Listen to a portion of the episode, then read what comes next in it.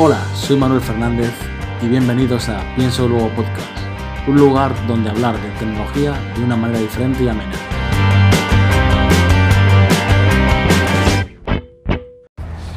Muy buenas y bienvenidos a Pienso Luego Podcast. Eh, son las 3 y 5 de la tarde. Estoy dando un paseíto porque hoy estoy de permiso. Hoy hay viento, disculpad, espero que no se oiga muy mal.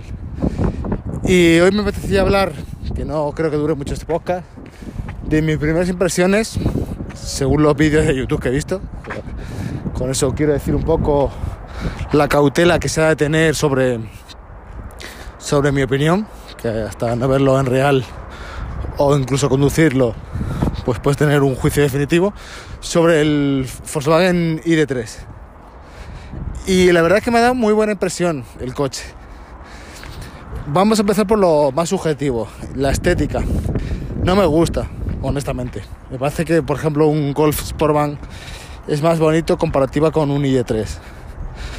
No me gusta ese aspecto.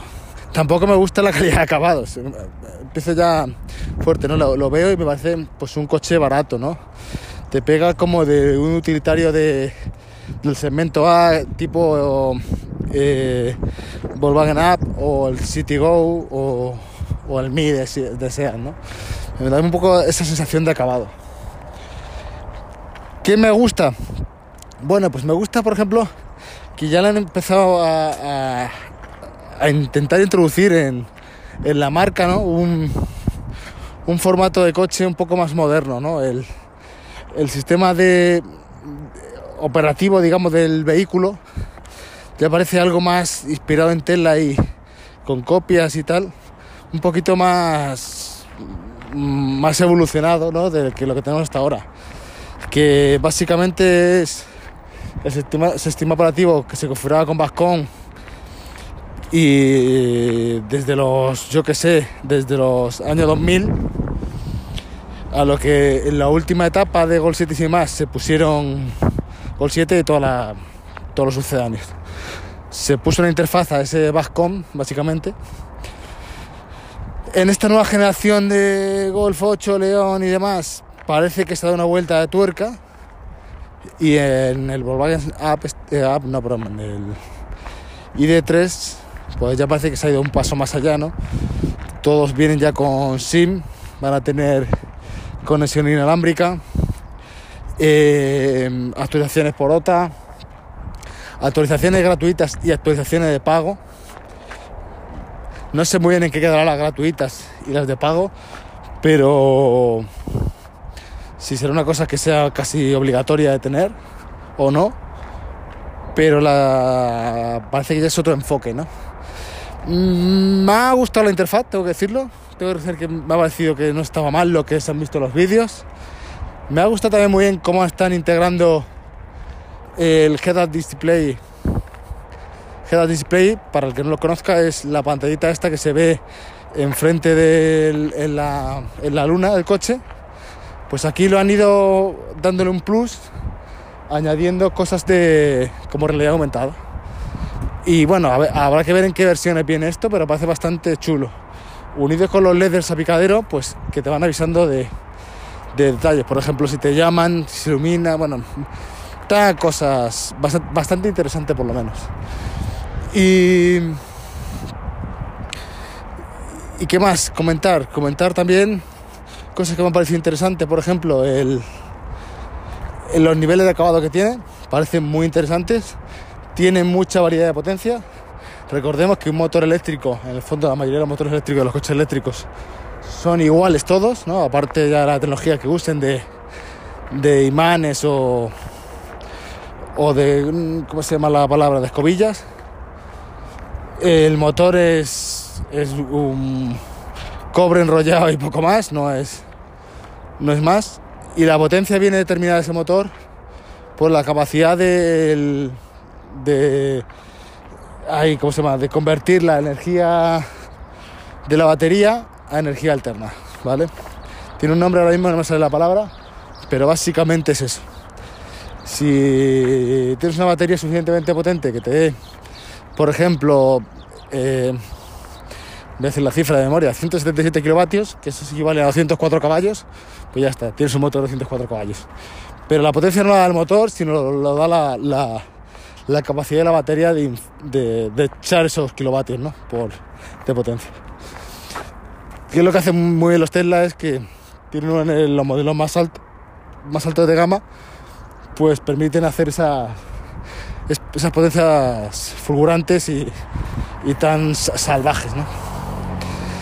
Eh, me parece que otra cosa que vi el IE3 tiene una especie ahí de como caja de cambios rara, no, no es una caja de cambios, que también parece bastante interesante. Copia un poco de su primo lejano, el Porsche Taycan, que parece un pasito más de la eficiencia del coche eléctrico y, da muy, buena, muy buenas impresiones este, este Volkswagen. Muy, muy buenas impresiones me da a mí. Ya recordé en su día ¿no? que, que no veía Volkswagen como la próxima Nokia, sino un poco como la próxima Samsung. ¿eh? Y esto me hace un poco confirmar mis teorías. El coche, lo que ya lo hemos dicho, estéticamente mal. El acabado interior, mm, pues a mí me parece bastante pobre para, para un coche de su clase, pero también se nota que, que han intentado darle un punto extra con el precio, ¿no? Porque por lo que parece la versión de acceso va a estar por debajo de los 30.000 euros. Y con ofertas un poco así que, que veían de que no me quedó del todo claro, pero por ejemplo eran, dabas una entrada de 3.000 euros y se le quedaba el coche una, una cuota de 300 euros. Eh, creo que a 5 años, no estoy muy seguro, ¿eh? las cifras. Entonces, bueno, pues en algunos casos parece una cuota asumible por tener un coche eléctrico en el que te vas a ahorrar mucho combustible con una batería ya de de una capacidad bastante razonable, porque de una cosa que, que en la rueda de prensa que, que, no es habitual en los fabricantes es que te daban la autonomía mínima y máxima. Y coño, pues en la mínima, por ejemplo, te ponían que la versión básica me hace que daba 260 y máxima 360 o así, había, había, un margen de 100, de 100 kilómetros para arriba, en el básico. En este Volkswagen ID3 que hablo de que tiene menos de cuesta menos de 30.000 euros. Entonces, bueno, pues eso como segundo coche es razonable. Pagar 300 euros por un segundo coche, pues hostias. Pues eso ya no parece a lo mejor tan razonable, ¿no? En muchos casos. Pero sí es cierto que en el ámbito de personas por los que me muevo, alrededor, poca gente hace más, hace esos kilómetros en un día, salvo ocasiones temporales honestamente, yo no los hago. Por ejemplo, a mí el coche podría valer para, no sé cómo decir, las los 11 meses al año, ¿no? Que al final es lo, lo que necesita el coche. Pues a mí me hace un coche muy interesante y, creo que en el futuro, no sé, no habrá que ver cómo es eh, su primo, el Bor. Nombre un poco que no me gusta mucho, pero, pero veremos en qué se queda, si es más barato que el, y de tres, siguiendo las tendencias habituales de que esa diferenciación de precios entre Volkswagen y SEAT. Y si es algo más barato y se queda en cerca de los 25.000 euros, le metes ayudas, la versión básica, ¿eh? hablamos, le metes las ayudas estas del gobierno a 100.000 euros, hostias, pues un coche eléctrico de estas características, de tamaño y, y empaque por 19.000, 20.000 euros, creo que es un pelotazo, ¿no? Es un pelotazo y no va a hacer daño a Tesla, al contrario, creo que un poco va, va a fortalecer que se empiece a popularizar estos coches, porque claro, cuando se popularicen estos coches habrá cada vez más puntos de carga, así que el que tuviera un Tesla mejor, Tesla va para adelante en el hardware y acabados y tal, y acabados no, perdón, acabados justo. Bueno, este coche no creo que sea mejor que un Tesla en acabados tampoco, pero no, no el punto fuerte de los, de los Teslas, sino que estos coches le, favorece a Tesla es que popularicen un poco los coches eléctricos, ¿no?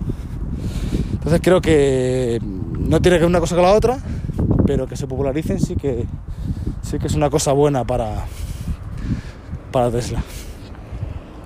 Y no sé, me estoy riendo bastante. Ah, otra cosa que me llama la atención del coche, que me llamó la atención del coche bastante es que de los inicios popularizaban que era un coche del tamaño de un Golf con la habitabilidad interior de un Passat. Y a mí, sinceramente, por más que veo vídeos y veo gente montada, me parece que no. De hecho, lo veo casi hasta más pequeño que un que el equivalente en su gama, que es el, el Golf Sportman. Lo veo prácticamente iguales o, peores. No sé. El acabado de las puertas, joder, hay que verlo. Ese plástico duro en las versiones de demostración que era como, hostia. Si aquí estáis poniendo esto, mostrando estos coches así, cuando vayamos a ver el de 30.000 euros, a ver cómo va a ser. Pero bueno, calidad en rollo Dacia, pero bueno. Eh, bueno, no deja ser un, coche bastante interesante. Otra cosa que me enrollé antes con los motores, y es que han, repartido la gama entre varias potencias, me parece que son 126, 145 y 204. Bueno, pues parece razonable, ¿no? Hasta el mínimo, un coche de 126 caballos se moverá ya bastante bien, ¿no? Para, para la potencia que tiene. Digamos que te compras un coche ya de un precio elevado y es suficientemente potente, ¿no?